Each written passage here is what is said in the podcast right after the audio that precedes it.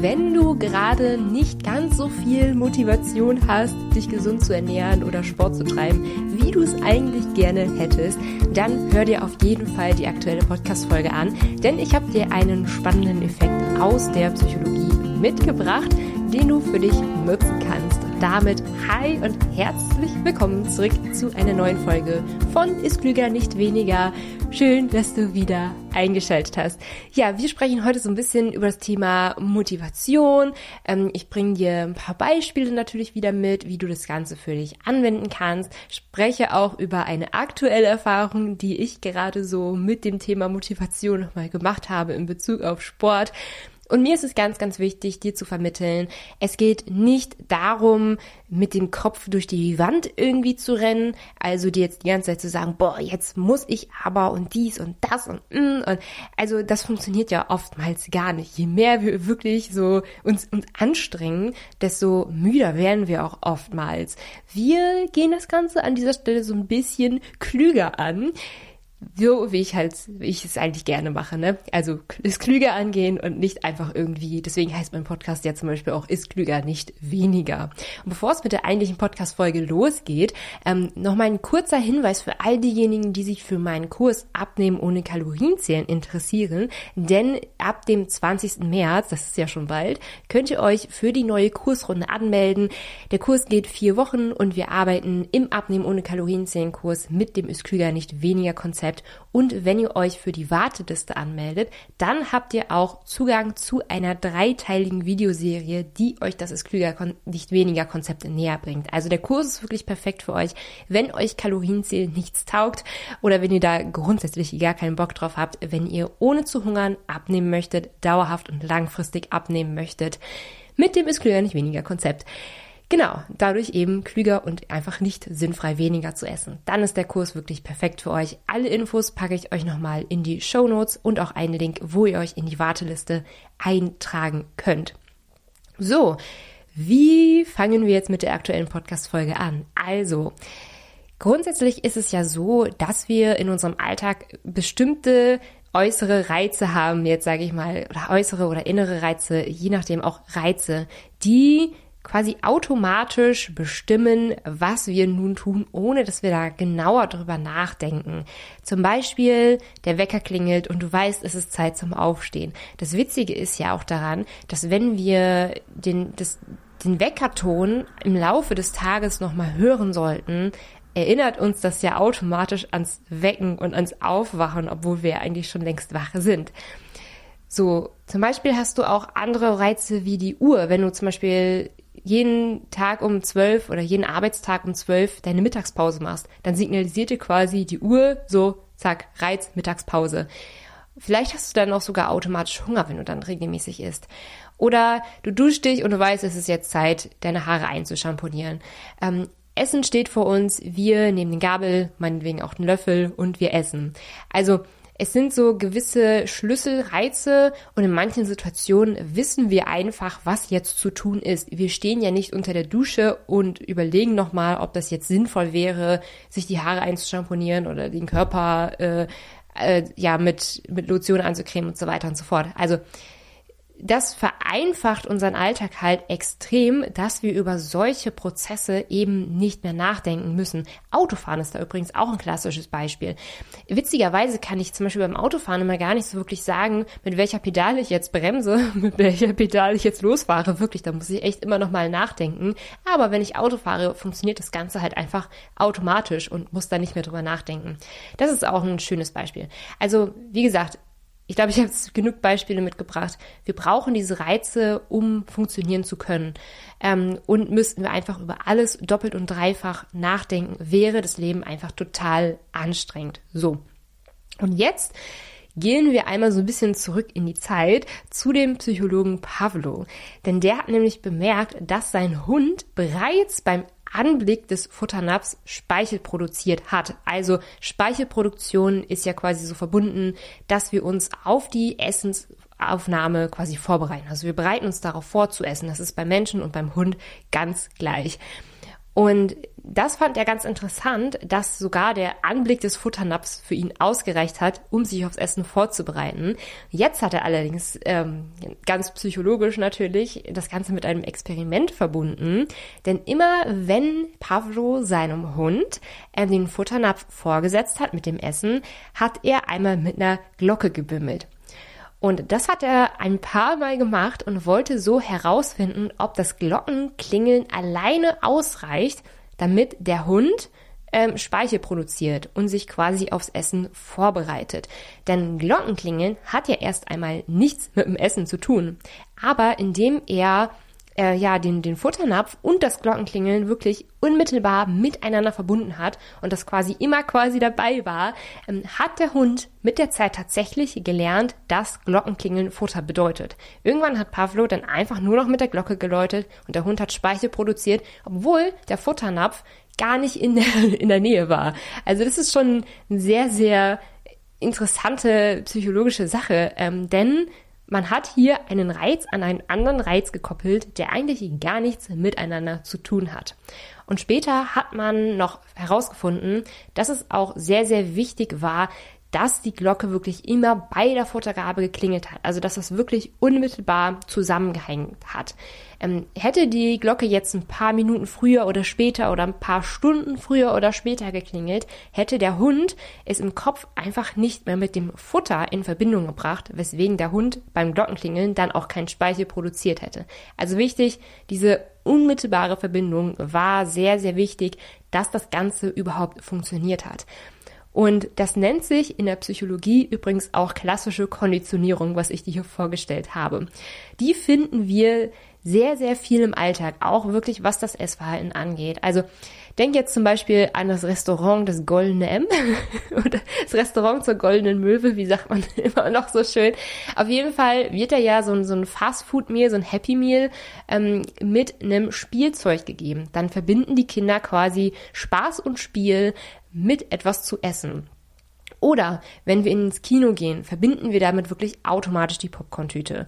Oder ähm, in der Werbung findet man das zum Beispiel auch, wenn wir ähm, eine Eiswerbung sehen, wo uns so ein schöner Urlaubstag gezeigt wird oder so eine Alkoholwerbung, wo wir so auf einer coolen Party oder unter Freunden sind und dann erst mit Alkohol das alles genießen können. Sehr fragwürdig, aber es wird uns halt einfach signalisiert, dass das Ganze so ist. Ähm, ein anderes Beispiel, wenn wir so ein bisschen in die Kindheit zurückgehen, zum Beispiel wenn ein Kind immer mit Süßigkeiten belohnt wurde, ähm, dann ist die Chance hoch, dass es auch im Erwachsenenalter sofort an Süßigkeiten denkt, wenn es sich belohnen will. So, jetzt habe ich ja einige Negativbeispiele äh, einmal herangezogen, denn wir wollen ja nicht noch mehr Alkohol trinken und nicht noch mehr Eis essen. Wie können wir diesen Effekt nutzen, um gesünder zu essen und Sport zu treiben? Und da ist die Antwort wohl, dass das Ganze so ein bisschen individuell ist. Und ich habe wirklich in den letzten Monaten oder Wochen eine sehr interessante Erfahrung dazu gemacht. Denn ich habe ja vor, ich glaube, fünf Wochen habe ich eine Podcast-Folge hochgeladen, wo ich einmal über meinen Kaffeeverzicht gesprochen habe. Ich habe ja so gemerkt, Kaffee habe ich immer so mit Motivation verbunden, mit einem Energiekick, mit einem Energiepush und das immer, wenn ich mich irgendwie so vor einer Aufgabe oder im Studium oder so ein bisschen überfordert gefühlt habe oder irgendwie einfach so ein bisschen Kraft tanken wollte für den neuen Arbeitstag, dann brauchte ich einen Kaffee. So, das heißt, ich habe, ich war so emotional gewissermaßen abhängig vom Kaffee und das Ganze wollte ich einfach nicht mehr, weswegen ich für ein zwei Wochen, glaube ich, jetzt auf Kaffee verzichtet habe und danach angefangen habe, ihn bewusst wieder einzubauen. Und zwar, ich habe das mit meinem Mann Daniel zusammen gemacht. Daniel und ich haben beide gesagt, wir trinken vor dem Sport einen Kaffee. Also sonst trinken wir keinen Kaffee mehr. Wir verbieten uns den Kaffee also nicht. Aber wir verbinden Sport und Kaffee miteinander. Und es ist überraschend, wie unfassbar gut das bei uns funktioniert hat. Denn seit wir das machen, haben wir so viel Lust auf Sport. Es ist wirklich unglaublich. Also ich bin kein Mensch, der schon immer total viel Lust auf Sport hatte. Ich gehöre auch eher zu den Menschen, die sich da so ein bisschen aufraffen müssen ähm, und immer so ein bisschen Schwierigkeiten haben, das so in den Alltag zu integrieren. Aber seit ich wirklich davor bewusst einen Kaffee trinke, auch übrigens mich in Ruhe hinsetze und den Kaffee ganz in Ruhe genieße, mir einen Milchschau mache, wenn ich da Lust drauf habe und so. Ähm, seitdem kann ich den Kaffee wieder richtig genießen und seitdem haben wir beide auch richtig Lust auf Sport. Und witzigerweise ist das gar nicht so, ah ja, ich will einen Kaffee trinken, deshalb muss ich jetzt zum Sport, sondern wir haben tatsächlich Lust auf Sport. Das ist wirklich was, das habe ich in meinem Leben sehr selten gefühlt. Also ich will dir jetzt nicht vermitteln, dass das so ganz, alles so ganz easy ist und dass es bei dir auch hundertprozentig genauso sein wird. Ähm, wie gesagt, das Ganze ist halt sehr individuell. Ähm, ich muss allerdings wirklich sagen, ich bin erschrocken, wie gut es bei mir funktioniert hat. Deswegen, ähm, falls du vielleicht auch so ein bisschen Probleme mit dem Kaffee haben solltest, wäre das vielleicht eine Option, die du machen könntest, um ähm, ja ein bisschen motivierter vom Sport zu sein. Dann ist natürlich auch die Frage: Machst du abends Sport, machst du morgens Sport? Ähm, gestalte das Ganze so, wie es quasi für dich und für deinen Alltag passt. Genau. Ähm, in der Theorie aber nochmal, also wenn wir quasi von meinem Beispiel jetzt weg wollen und nochmal in die Theorie gehen wollen, wie du das Ganze für dich quasi nutzen kannst, bedeutet das ja, dass wir ein schönes Gefühl oder einen schönen Reiz koppeln an etwas, das wir häufiger tun wollen. Also zum Beispiel, wir wollen gesünder essen, wir wollen Sport treiben, dann muss unmittelbar wirklich an die gesunde Mahlzeit oder an den Sport irgendwas Angenehmes gekoppelt sein, so dass wir Essen oder Sport auch mit etwas Angenehmem äh, verbinden. Und das Ganze muss eben sehr zeitlich zusammenkommen. So. Und da habe ich jetzt in der Praxis mal so eine ganz stupide, simple Idee, die aber quasi jeder einmal für sich abwandeln kann. Also wann nehmen wir uns eigentlich mal Zeit, also wann setzen wir uns wirklich mal für ein, zwei Minuten bewusst hin und sind einfach mal eine Runde stolz auf uns. Also wann klopfen wir uns eigentlich mal selber auf die Schulter und sagen so, hey, das habe ich gut gemacht. Das hat jetzt gerade wirklich gut funktioniert.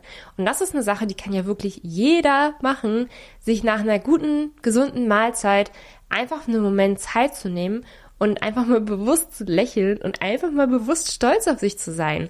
So, das würde eben auch im Sinne der klassischen Konditionierung eben passen mit einem guten Gefühl, dass man da diese Reize aneinander koppelt. Also, ich weiß, es klingt sehr stupide und sehr einfach, aber in der Psychologie sind wir manchmal so ein bisschen stupide und einfach. Deswegen einfach mal ausprobieren und einfach mal eigene Erfahrungen damit sammeln.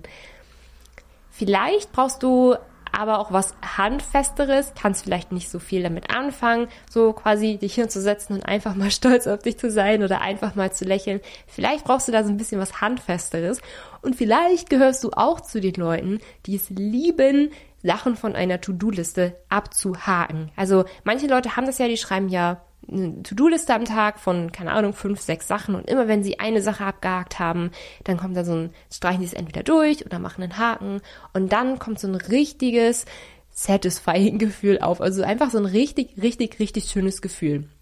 Und das könntest du natürlich auch für dich positiv nutzen, wenn du zum Beispiel Sport gemacht hast oder wenn du eine gesunde Mahlzeit gegessen hast, dass du dir quasi ähm, so eine Liste erstellst oder irgendwas, was du so abhaken kannst oder eine Strichliste machst. Einfach etwas, was dir an dieser Stelle ein schönes Gefühl vermittelt. Auf Instagram habe ich das übrigens auch schon häufiger gesehen jetzt, dass es so eine Art, dass, dass manche damit eine Art Bingo spielen. Also es gibt dann so, keine Ahnung, Felder von fünf mal fünf und jedes Feld steht so für ein Ernährungs- oder ein Sport-To-Do. Äh, zum Beispiel jetzt ein Feld bedeutet eine gesunde Mahlzeit essen oder eine bestimmte Mahlzeit essen oder so. Und wenn du das gemacht hast, dann kannst du das einmal so abhaken und kannst dir quasi so spielerisch das Ziel setzen, alle Felder einmal auszufüllen oder so ganz bingo klassisch so eine Reihe einmal auszufüllen, damit du einfach so diese Zufriedenheit damit koppeln kannst. Und ganz, ganz wichtig hier, das Abhaken muss halt einfach immer direkt nach dem Essen oder vor dem Essen oder direkt nach dem Sport oder vor dem Sport oder während des Sports ähm, passieren. Denn wenn du das vergisst und das vielleicht irgendwie eine Woche später nachtragen willst, dann funktioniert das Ganze nach dem Konzept der klassischen Konditionierung eben nicht mehr. Das Ganze muss wirklich unmittelbar erfolgen. Witzigerweise nutzen wir den Effekt in Abnehmen ohne Kalorienzählen in, ich sag jetzt mal, ähnlicher Weise ebenfalls. Ähm, da, also wenn du wirklich schon mal beim Kurs dabei warst, dann weißt du, dass ich zum Beispiel am Anfang rate, die Videos und die Workbooks an einem Morgen bzw. an eine Abendroutine zu koppeln. Also zum Beispiel, wenn du morgens Zähne putzt, dass du daran die Videos, dieses Video gucken koppelst oder wenn du abends deine Zähne putzt, dass du daran das Workbook schreiben koppelst das erleichtert das Ganze, dass du nicht irgendwann morgens oder irgendwann abends äh, so am Kurs arbeitest, sondern direkt für dich weißt, okay, nach dem Zähneputzen, quasi du putzt ja jeden Tag Zähne, nach dem Zähneputzen weiß ich, es ist an der Zeit, mein Workbook zu machen oder das Video eben zu sehen. Und das ist es, da fällt es eben viel, viel leichter, langfristig an einem neuen Vorhaben dran zu bleiben. Genau, die nächste Runde Abnehmen ohne Kalorien zählen geht ja ab dem 28. März los. Aber Achtung, du kannst dich am 28. März nicht mehr anmelden, denn der Anmeldezeitraum ist vorher, vom 20. bis 27.3. Ganz, ganz wichtig, den Zeitraum nicht verpassen, weil der Kurs sonst wieder ein paar Monate schließt und das ja mega ärgerlich ist, wenn du eigentlich dran teilnehmen wolltest oder überlegt hattest, dran teilzunehmen und dann die Chance verpasst hast und dann warten musst.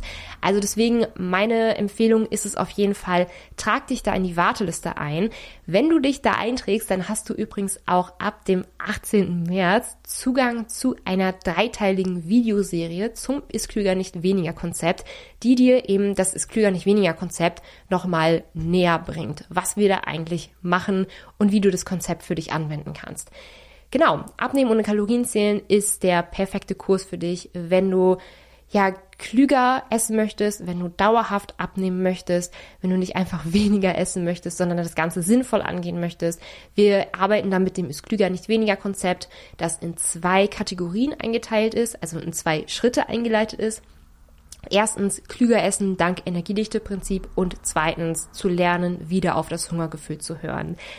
Die Links packe ich dir alle mal in die Show Notes. Dann kannst du dich da noch näher informieren und dich da auch in die Warteliste eintragen. Genau, und das war's schon mit der aktuellen Podcast-Folge. Ich hoffe sehr, dass du daraus einiges mitnehmen konntest.